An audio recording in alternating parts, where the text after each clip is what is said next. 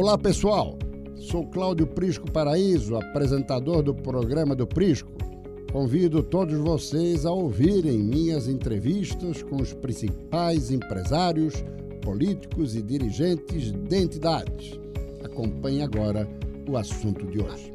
Muito bem, amigos, amigas, mais um compromisso de toda quinta-feira, 14, aliás, 13 e 45, assuntos políticos, mas predominantemente econômicos. Já tivemos aqui o Procurador-Geral de Justiça, o chefe do Ministério Público em Santa Catarina, tratando de um tema em voga, que é a questão do combate à corrupção, e, na sequência, os presidentes da FEComércio, da Fiesc e da Facisc. E hoje recebemos é, o primeiro empresário, como empresário mesmo, e um empresário da nova geração um empresário jovem de um grupo empresarial de cunho familiar, que já está na terceira geração e que, nesse momento, começa a fazer a transição na sua atuação, que sempre foi muito na questão automotiva, concessionárias de carro,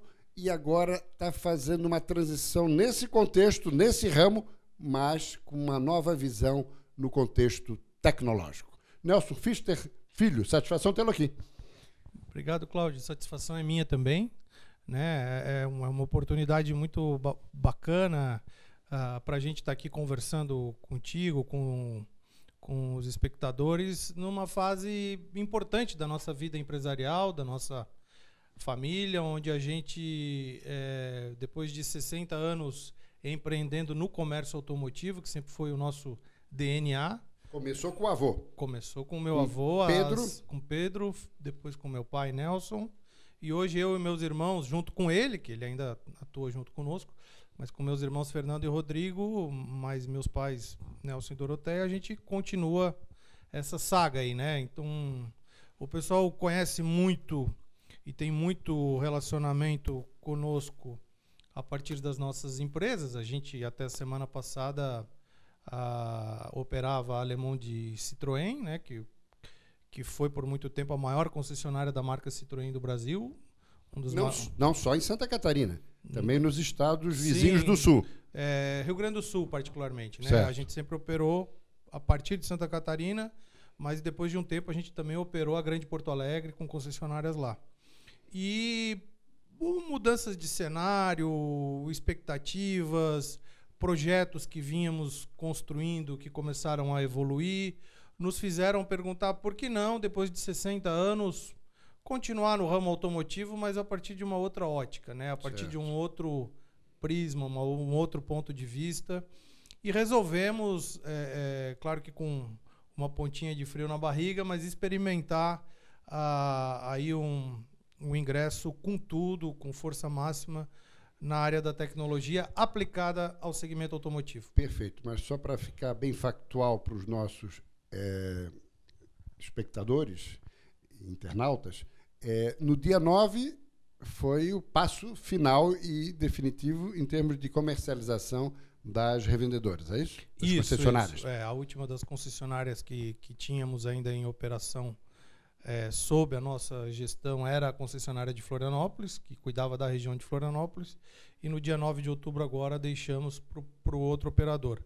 As concessionárias funcionam como franquias, né, onde você tem os padrões operacionais da montadora que você representa e você tem um operador, um sócio capitalista que vai lá, assume o risco e empreende. E a gente fez isso com vários parceiros antes da Citroën com Volks, com Honda, com Mitsubishi, Perfeito. e que agora nos últimos 18 anos tivemos uma parceria muito frutífera, muito bacana com os franceses e que no, muito nos orgulha do que a gente construiu. Agora, o que, que motivou o grupo a fazer essa transição e como é que está sendo essa transição? Qual foi o desenvolvimento tecnológico que foi é, realizado? É, ao longo do, do, do, nosso dia a dia de comerciante de automóveis, de operador de concessionárias, algumas dores, alguns problemas iam aparecendo e alguns, alguns desses problemas não encontrávamos soluções no mercado. Então começamos a desenvolver ferramentas nessa área digital. Até então não, até então sistemas mesmo operacionais certo que o mercado não nos dava soluções para fazer isso. E, e, e essa, esse desenvolvimento, ele, ele já vem há 15 anos. Perfeito. Nossos primeiros investimentos na área digital, podemos chamar assim, aconteceram em 2004, 2005. Ou seja, não é uma coisa de uma hora para outra, está tendo não. uma maturação. Sem dúvida. A gente está junto com esse mercado, que evolui numa razão impressionante, nós também é, é, estamos é, experimentando essa evolução.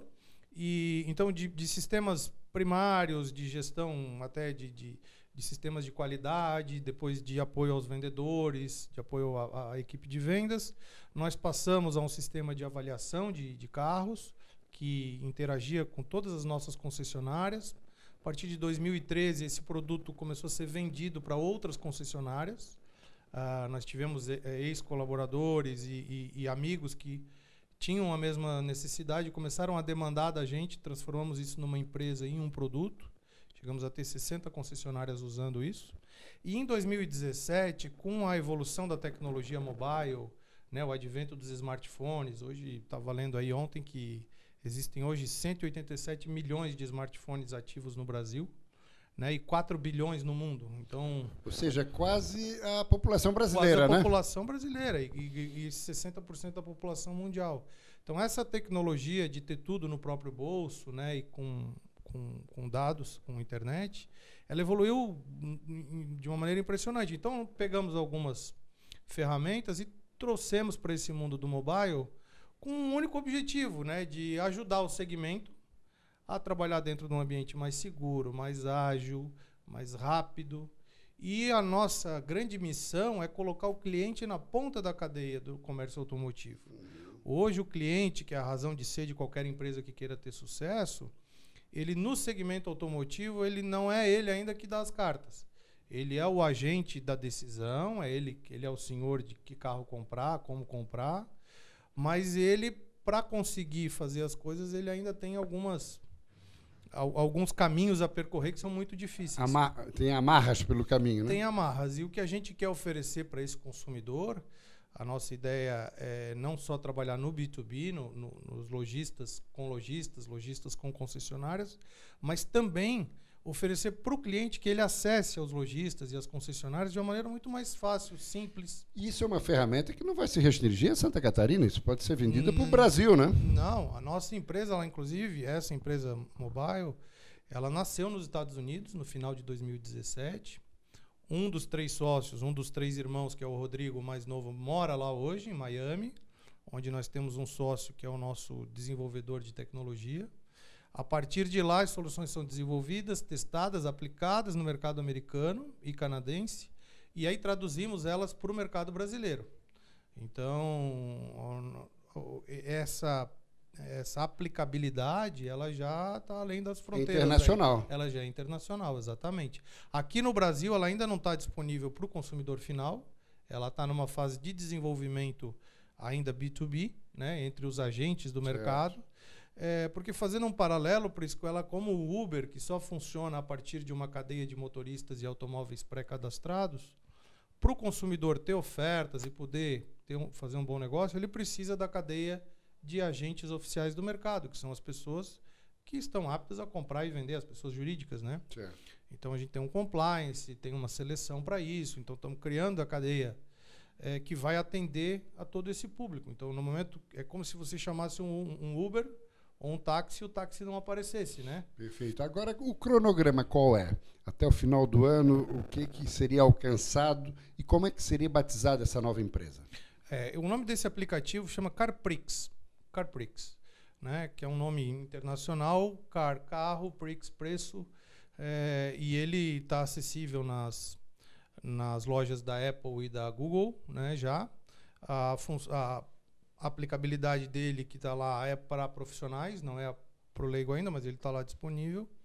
O CarPrix ele, ele, ele já está em fase de pré-lançamento. Nós apresentamos ele na feira dos concessionários que aconteceu em São Paulo no final de agosto e agora nesse mês vamos apresentar no Congresso Nacional do, dos Lojistas, que são todos os revendedores de carro que não têm bandeira, que não representam uma marca. Também em São Paulo? Também em São Paulo, um evento para 5 mil pessoas, onde a gente vai estar lá com um stand apresentando essa ferramenta e cadastrando esses agentes.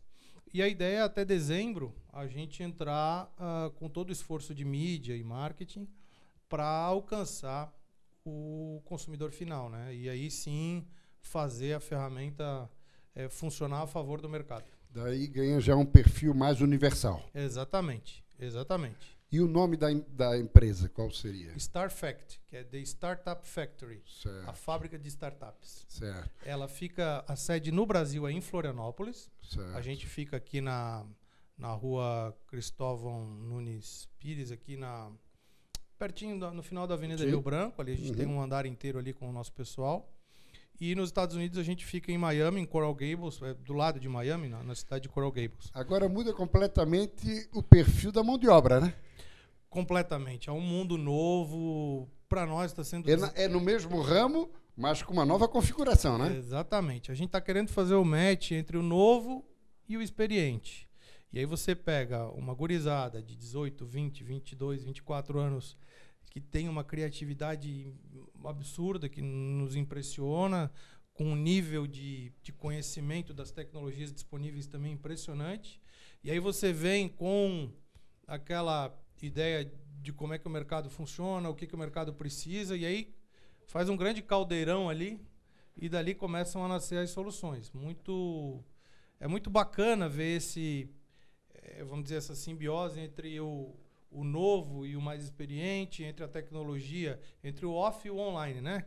E, e, e o, a gente tem lido também que os aplicativos e as empresas digitais que têm conseguido relativo sucesso são as empresas que realmente vão no offline buscar né, é, a inspiração para as soluções online. E a mão de obra é mais catarinense, é nacional? Como é que está sendo isso? Catarinense. Catarinense. catarinense Até porque nós caso, temos um parque tecnológico forte aqui, né? Muito, muito. A gente né, hoje vive na Ilha do Silício, né? É verdade. É, Florianópolis está despontando como um dos grandes é, é, pontos de, de, de, concentração de empresas de tecnologia. Acho que mérito de todos que estão envolvidos, da pessoal da CAT principalmente.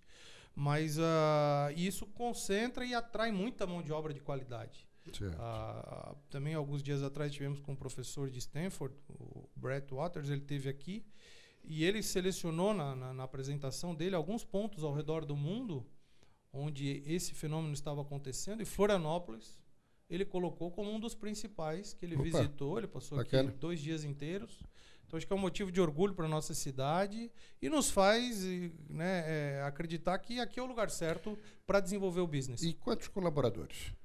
Ah, hoje ainda na faixa de 10, 12, estamos numa fase muito inicial, porque temos muito outsourcing solutions, né? Nós temos muitas soluções ainda pela, pela dimensão do projeto, a gente contrata muitas soluções fora do, do nosso dia a dia e porque são são soluções específicas. Então eu contrato, pago aquelas horas de programação, enfim. E na medida que o projeto for crescendo, a gente vai internalizando. Nós estamos aí com um novo governo que vai completar 10 meses, uma equipe econômica sabidamente competente, de excelência, embora um presidente um pouco controvertido nas suas atitudes. Agora, esse novo cenário econômico do país é importante também nesse contexto, né? É outra coisa que nos encoraja, né? A gente trabalhar num país que quer crescer, quer fazer mais, quer é, mexer nas estruturas. Reduzir o tamanho do Estado, né? Reduzir o tamanho do Estado. E gerar oportunidades, né? Novas frentes, né? Exatamente. Quando a gente fala em reforma, no nosso mundo pessoal, em casa, no trabalho, em qualquer coisa, já dá uma, uma, uma, uma expectativa de que algo vai melhorar, porque você primeiro às vezes precisa quebrar, destruir, pensar, mas esse planejamento, essa vontade de fazer algo novo e melhor, eu acho que já contamina a todos, né, dentro de uma casa. Imagina num país. Uhum. Então acho que as reformas, independente da, né, da, da, visão ideológica de cada um, elas são estruturantes e necessárias. Eu sou muito otimista em relação ao nosso país, porque a gente anda por aí e vê que o mundo passa por, por desafios, o mundo passa por é, procura respostas para perguntas como nós, nós procuramos. Mas temos uma grande vantagem que é a, a dimensão continental, uma população Verdade. fantástica que com certeza vai conseguir é, fazer essa transição aí, essa passagem. E, e como é que está vendo aqui o novo momento político enfim, até a situação econômica e financeira do Estado catarinense? Olha, também, também desafiador, né? A gente sempre viveu num estado que tinha, tinha assim, a estava sempre entre os top do Brasil em relação a saneamento das contas, a investimentos, a pleno emprego, a renda per capita. E a gente vê hoje um estado de Santa Catarina já começando a ter problemas em alguns pontos, né? Aquela vocação de exportação, aquela vocação de pequeno empreendedor, né? né? Uhum.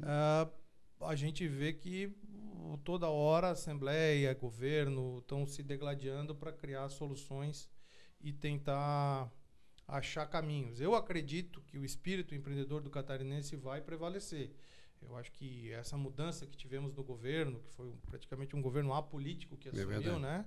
rompendo com várias, vários sistemas, ela é um ponto de, de reflexão, né? até para a própria classe política, onde tem muita gente boa, é, que ela repense né? o que ela está agregando para a sociedade, que resposta vai dar para essa gurizada que está chegando por exemplo, aqui em Floripa, eu vi que Chapecó é uma cidade, é a segunda em densidade de, de, de startups por habitante, logo atrás de Florianópolis. Então a gente vê, pô, a Floripa, litoral, mas tem lá uma cidade no interior, capital do oeste, que pô, tá indo também tão forte quanto Floripa no caminho da inovação. E, e, a política precisa dar suporte a isso, né? Da guarida e da ambiente para que as pessoas possam dar o seu melhor. E é um estado com uma economia essencialmente diversificada, né? E por isso que sempre deixou Santa Catarina no padrão em relação aos demais estados brasileiros, um padrão acima da média nacional, né? Sem dúvida. A gente teve agora, passou por uma crise grande nos últimos cinco anos no mercado automotivo, né? Desde o ano passado vem recuperando, mas o estado onde houveram menos fechamentos de concessionárias foi o de Santa Catarina grupos é, equilibrados, grupos que souberam é, é, ter uma boa interação com o cliente, fidelizando eles e funcionando é, mesmo numa capacidade, com uma capacidade ociosa, mas funcionando, não fechando. E isso graças ao, ao povo catarinense, né, às cidades de Santa Catarina, que tem também por característica não serem muito grandes. Uhum. Eu acho que isso facilita muito a convivência, o ambiente de negócios, as trocas, né, que que, que na verdade é o que faz o comércio pulsar, um compra do outro, conhecido compra do conhecido, e isso deixa, é, transforma o Estado numa fortaleza. Né? Para fechar o nosso bate-papo, a família Fister tem origem alemã. Alemã. Perfeito. O pai e o avô nasceram em Santa Catarina. Sim, meu avô natural de São Ludgero, né, filho de agricultores. O nosso primeiro ancestral que chegou no Brasil chegou há, há pouco mais de 100 anos, em 1877, foi é, migrou da Alemanha, do Porto de Hamburgo, chegou no interior de Santa Catarina. Depois meu avô é, é, é um dos netos do, do, do, imigrante. Depois meu pai nasceu e já em Florianópolis? Meu pai nasceu em Criciúma. Criciúma. E eu e meus irmãos somos naturais de Tubarão, do sul ah, do de estado. Tubarão. Nossos filhos todos, Florianópolis. já são seis, são todos manés da ilha. Ou seja, então agora é administrar a sucessão familiar num grupo que começa a buscar uma, um novo formato, né? Exatamente. De atuação econômica, né? Exatamente. Um novo caminho, uma nova perspectiva, novos horizontes, sem deixar de trabalhar naquele mercado que a gente sempre foi apaixonado, né? Que é o, o mundo do, do carro, do, do automóvel. Carro. Nelson Fister Filho, satisfação tê-lo aqui. Sucesso aí na nova empreitada, no novo desafio do grupo e que possamos é, colher frutos aqui para o nosso Estado, porque na medida que o negócio avança, isso já gira a economia e quem acaba sendo beneficiado é o próprio catarinense. Com certeza. A gente que agradece a acolhida, a parceria de tanto tempo uhum. e a gente quer continuar empreendendo em Santa Catarina e no Brasil. A gente acredita muito aqui. Sucesso. Obrigado. Muito bem. E na próxima semana nós temos o compromisso com Sandra Krieger, advogada de Blumenau e a primeira catarinense a chegar ao Conselho Nacional do Ministério Público. Toma posse na próxima semana em Brasília, na presença do Procurador-Geral da República. Augusto Aras. Até a próxima quinta-feira. Chegamos ao fim de mais um programa do Prisco. Se vocês quiserem assistir o programa ao vivo, toda quinta-feira, às 13h45 no Facebook SCC SBT Online. Abraços e até a próxima.